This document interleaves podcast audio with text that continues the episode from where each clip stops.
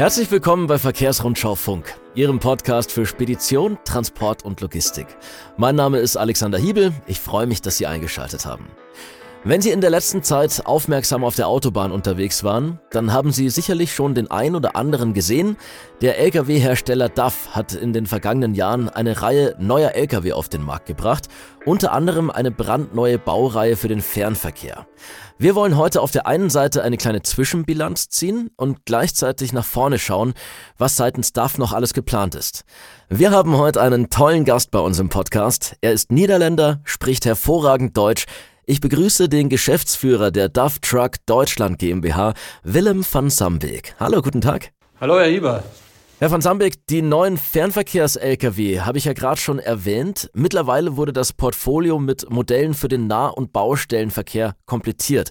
Was macht die Lkw so besonders und wie werden sie bislang angenommen? Die ersten neue Lkw der neuen Generation DAF sind äh, die Fahrzeuge, die jetzt die äh, neue EU-Richtlinien für Maßen und Gewichte äh, erfüllen. Äh, und äh, wir waren als DAF damit die erste und bisher auch noch die einzige, die das als äh, Lkw-Hersteller gemacht haben. Und äh, damit haben wir äh, in, die, in unserer Branche einen neuen Meilenstein erreicht und äh, wir haben die Autos entwickelt. Äh, einerseits basiert auf die neuen Möglichkeiten, die die EU-Richtlinien uns geboten haben und haben dann äh, auch wirklich aufgepasst, dass wir in Effizienz, in Sicherheit und auch im Fahrerkomfort äh, richtig äh, neue ähm, ähm, ja, Zielen erfüllen können. Äh, und das, äh, das sind und bleiben auch die, die wichtigen Säulen für die neue Generation DAF, äh, kurz bei uns genannt NGD. Und äh, ja, das wird äh, auch anerkannt am Markt. Wir haben schon äh, verschiedene Preise bekommen für die Autos. Äh, als erste mit der International Truck of the Year in 2022. Damals war das Solotrans noch in, äh, in Frankreich, wurde die Preise vergeben für die Fernverkehrsauto und haben dann auch in 2022 den äh, International Truck of the Year Award für 2023 bekommen auf der IAA. Und äh, mittlerweile würde auch der äh, XF, der neue Baureihe mit der kleinere 11-Liter-Motor, anerkannt als der äh, ja, Green Truck, der beste Green Truck äh, in 2023, weil äh, der auch äh, ja, ganz besonders äh, wenig Kraftstoff braucht und deswegen natürlich auch äh, weniger CO2-Ausstoß hat. Wir haben nicht nur Preise gewonnen, das ist schön, aber am Ende äh, machen wir das natürlich auch, um äh, unsere Kunden zufriedenzustellen und auch um so viel wie möglich Fahrzeuge zu verkaufen. Äh, und äh, das haben wir gesehen in unserem Marktanteil äh, in ganz Europa, aber, aber auch insbesondere in, in Deutschland in, letztes Jahr, wo wir wieder Importmarke Nummer eins in Deutschland waren und auch äh, im Moment noch bleiben. Und äh, DAF ist auch äh, im Sattelzugmaschinenbereich die Nummer eins in Europa. Und in verschiedenen Ländern in Europa sind wir auch insgesamt Nummer eins, wenn es um Marktanteil geht. Zum Beispiel in England, in Holland, in Polen, in Belgien äh, in, und auch im Osten äh, von Europa, in Ungarn, Tschechien und Bulgarien zum Beispiel. Und äh, wir äh, arbeiten jetzt weiter auf diese äh, Autos, die wir introduziert haben als Fernverkehrauto und äh, haben jetzt auch die neue äh, Baureihen vorgestellt äh, als äh, Fahrzeuge für Baugewerben, für Kommunalverkehr mit unterschiedlichen Aufbauten äh, und äh, auch da äh, erwarten wir ganz viel vom, vom Markt. Und äh, auch da spielen natürlich wieder die, die wichtige äh, Säule mit. Effizienz, Sicherheit und Fahrkomfort ist auch in diese, wir nennen das Werkautos, äh, ganz, ganz, äh, ganz wichtig. Und wir haben nicht unsere äh, größeren Autos erneuert, auch die kleinere Baureihe, besser bekannt als der DAF LF, äh, ist nochmal erneuert worden. Die heißt jetzt der XB.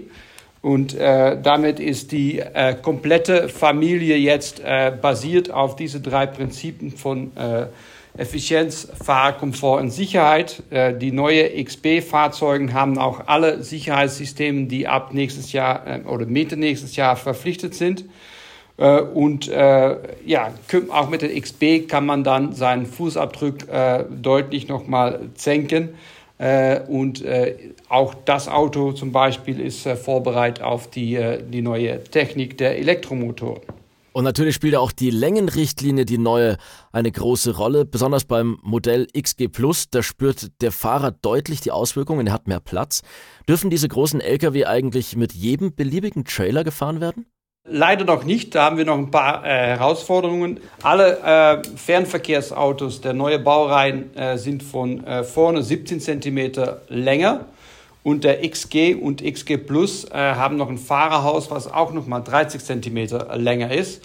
Und das geht nur äh, in Zusammenhang mit einem Radstand von 4 Meter und äh, ein Radstand von 4 Meter plus ein sogenannter verlängerter Auflieger mit äh, ein paar Pelletstellplatz äh, extra. Äh, das ist äh, leider äh, ähm, zu lang. In Kombination mit einem XF, wo das Fahrhaus nicht so groß ist, geht das nach unserer Meinung, weil da kommt man auch durch das BO-Kraftkreis zum Beispiel. Wir sind der Meinung, dass das noch zugelassen werden muss, aber äh, mittlerweile äh, ja, haben wir dann noch eine kleine Herausforderung, noch eine Diskussion mit den Behörden in Deutschland, um das auch genehmigt zu bekommen. Aber da arbeiten wir dran. Die Frage ist auch, äh, ob man das zum Beispiel äh, in Kombination mit einem Auflieger, mit einem etwas anderen Radstadt kombinieren kann. Äh, aber da sind wir noch dran. Aber mit dem Standardauflieger ist das alles kein Problem. Und gibt es da schon was Konkretes? Können Sie abschätzen, wie lang das mit der Zulassung dauern könnte und ob das überhaupt zugelassen werden kann? Gute Frage, ist aber sehr, sehr schwierig, weil das Konzept der verlängerte Auflieger ist äh, immer noch in der Testphase. Und äh, wenn die Testphase erlängert wird oder wenn das wirklich gesetzt wird, dann versuchen wir da äh, mitzuspielen und sagen, okay, pass auf, wir haben ein äh, anderes Konzept von, von äh, Sattelzugmaschinen, was europäisch erlaubt ist. Und das muss dann auch funktionieren in Kombination, nach unserer Meinung, äh, mit äh, so einem verlängerten Auflieger. Aber es ist ganz, ganz äh, schwierig einzuschätzen, äh, ob und wie und wann da Entscheidungen getroffen werden. Besonders interessant fand ich auch im vergangenen Jahr auf der IAA Transportation als DAF zur Überraschung ganz vieler Besucherinnen und Besucher auch eine neue Generation an Elektro-Lkw vorgestellt hat. Welche Modelle sind denn das und für welche Verkehre können die eingesetzt werden? Ja, wir haben bei der Entwicklung von der neuen Generation DAF unsere Fahrerhäuser komplett neu entwickelt und äh, haben da jetzt auch ein sogenanntes modulares Konzept, wo man versucht, so viel wie möglich äh, Teile des Fahrerhauses in die unterschiedlichen äh, Baureihen äh, zu benutzen. Und auf dieses Prinzip äh, haben wir dann auch die neue Elektrofahrzeuge äh, entwickelt. Die sind aber nicht äh, äh, von außen jetzt anders und ähnlich wie die anderen Dieselfahrzeuge, sage ich mal, aber haben da auch eine komplett neue Antriebsstange entwickelt wo man jetzt äh, auch im Elektrobereich ein DAF hat, im Verteilerverkehr, aber auch im äh, Fernverkehr basiert auf die äh, Baureihen, die wir auch äh, in, in diesem Bereich entwickelt haben. Ist das auch der große Unterschied mit dem neuen Antriebsstrang ähm, zu den bisher bestehenden E-LKWs, die Sie im Programm hatten? Ja, es gibt noch einen, einen, äh, einen, Unterschied in der Antriebsstrang und das hat zu tun, dass wir jetzt äh, ein eigener oder gemeinsam mit ZF einen Motor entwickelt haben und nicht mehr abhängig sind von äh, VDL. Wir haben das ganze Konzept angefangen mit VDL, weil die das auch äh, äh, im, im Busbereich entwickelt haben. Äh, aber ähm, wir äh, planen da jetzt auch äh, in der Zukunft äh, viele größere Stückzahlen und äh, werden auch die Autos selbst äh, produzieren. Und äh, deswegen haben wir auch gedacht, okay, dann, dann müssen wir auch äh, selbst das Konzept äh, weiterentwickeln.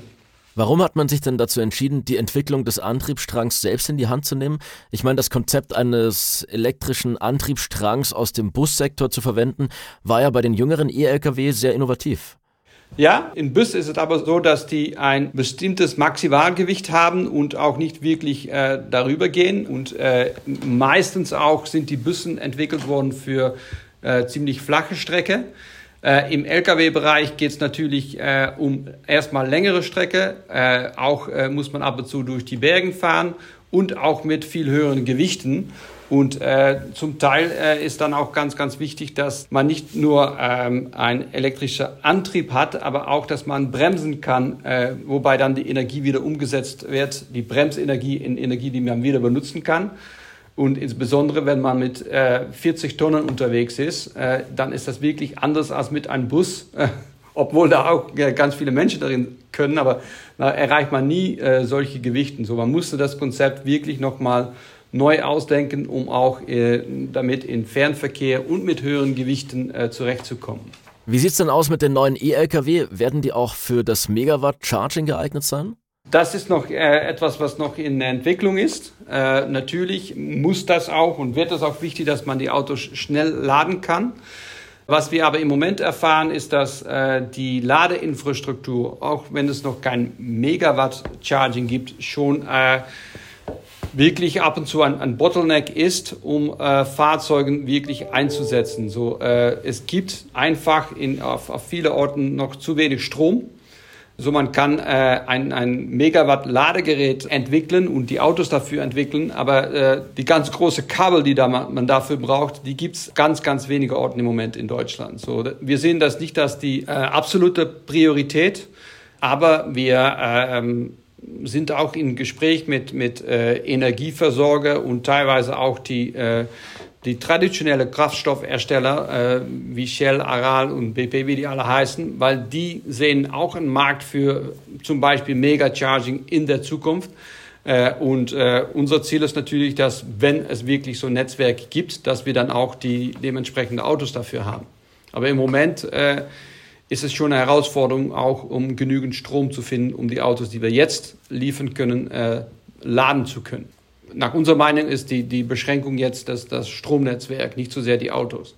Also da muss sich noch einiges tun in der Elektromobilität und auch für viele Kunden ist das ja absolutes Neuland. Welche Services bietet DAF denn neben dem Fahrzeug jetzt zusätzlich an? Wir haben von Anfang an gesagt oder die Philosophie, dass wenn man mit so ein äh, Elektroauto anfängt, äh, muss man das Konzept komplett neu ausdenken. Es ist nicht so, dass man so ein Auto ausliefern kann an Kunden und sagen, hier ist der Schlüssel, viel Spaß, wenn was ist, dann rufen Sie mal an. Es fängt schon an, dass äh, fast jede Auto, die wir in Deutschland verkaufen, gefördert wird. Und es gibt dafür ein Förderprogramm und die Anfrage von so einer Förderung ist schon nicht einfach. So damit unterstützen wir. Beim Anfang an äh, machen wir uns zusammen dem Kunde Gedanken, okay, wo ist das Auto dann wirklich einsetzbar? Äh, was für ein Tourer gibt es dann? Wie viel Gewicht gibt es dann? Wie viel äh, Höhenmeters gibt es dann? Und passt das alles zusammen? Wie oft muss ich dann laden? So, wir machen zusammen mit dem Kunden der, ich sag mal, komplette Business Case fertig, um zu sagen, okay, es passt, ich habe einen Einsatz für so ein Auto, da macht es auch Sinn, die, die Förderungsantrag zu stellen. Und äh, auch dann, wenn es zum Auslieferung kommt äh, beim Kunde, sind wir auch äh, als DAF erstmal für Ort, äh, um mal äh, wirklich auch zu erklären an den Fahrer, äh, wie man so ein Auto fährt, wie man so ein Auto benutzt. Es ist alles nicht so kompliziert, aber es ist alles anders, als wie wir mit, mit dem Diesel äh, gewohnt sind. Und deswegen, äh, ja, ist unsere Idee, unsere Philosophie, dass wir der Kunde da komplett betreuen. Das haben wir ähm, vor ein paar Jahren angefangen mit einem kleines Team innerhalb von, von DAF Deutschland. Und jetzt äh, ist das Team dafür auch verantwortlich, dass äh, alle Verkäufer, unsere Händler genau diese äh, Know-how bekommen, damit äh, jeder Kunde, der mal Interesse hat in so ein Auto, auch äh, von uns betreut werden kann. Und äh, ja, die Praxis hat bestätigt, dass es, ja, es ist anders. Ich will nicht sagen, dass es ganz, ganz komplex ist, aber es ist ganz äh, anders und man muss ja äh, auch mal umdenken oder umparken im Kopf, so, so man sagt, um, äh, äh, um so ein Auto äh, einsetzen zu können. Also auch wenn ich als Unternehmer vielleicht noch ein bisschen unsicher bin, was die Elektromobilität angeht, bei Ihnen werde ich komplett an die Hand genommen und es gibt die Komplettlösung für mein Unternehmen. Genau, und wir liefern jetzt die Autos auch schon aus äh, und haben jetzt auch die ersten Erfahrungen mit diesen Autos beim Kunden und ja, äh, damit bekommen wir auch natürlich mehr und mehr Kenntnisse über was geht und was nicht geht, wie das funktioniert, äh, worauf man achten muss und ja, äh, wie mehr Kunden wir haben, die mit so einem Auto fahren, wie mehr Kenntnisse wir auch teilen können mit Kunden, die noch damit anfangen.